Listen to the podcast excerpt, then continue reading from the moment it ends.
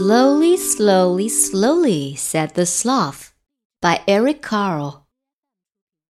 Slowly, slowly, slowly, a sloth crawled along a branch of a tree. Slowly, slowly, slowly, the sloth ate a leaf.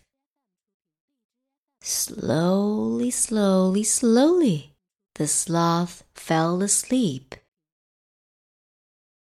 Slowly, slowly, slowly, the sloth woke up. All day long, the sloth hung upside down in the tree. All night long, the sloth hung upside down in the tree. Even when it rained, the sloth hung upside down in the tree. Why are you so slow? The howler monkey asked one day. But the sloth didn't answer. Why are you so quiet? The caiman asked. But the sloth didn't answer. Why are you so boring? The anteater asked. But the sloth didn't answer. Tell me, said the jaguar, why are you so lazy? The sloth thought and thought and thought for a long, long, long time. Finally, the sloth replied, It is true that I am slow, quiet, and boring. I am lackadaisical I dawdle and I dilly dally. I am also unflappable, languid, stoic, impassive, sluggish, lethargic, placid, calm, mellow, laid back, and, well, slothful. I am relaxed and tranquil, and I like to live in peace. But I am not lazy. Then the sloth yawned and said, that's just how I am.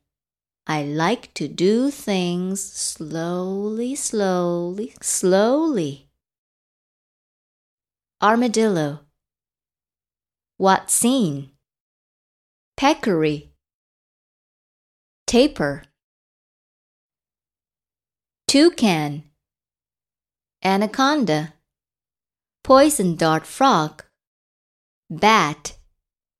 Puma postman butterfly, ant eater, yellow spotted river turtle, double crested basilisk, caiman, howler monkey, leaf cutting ants, spider monkey, porcupine, cock of the rock, coati, macaw, quetzal jaguar. Why are we always in a hurry? Rush, rush, rush. We scurry from here and there, we play computer games, and then, quick click, we watch TV, we eat fast food. Everyone tells us to make it snappy, hurry up, time's flying, step on it. There's so little time just to be with friends, to watch a sunset or gaze at a star filled sky.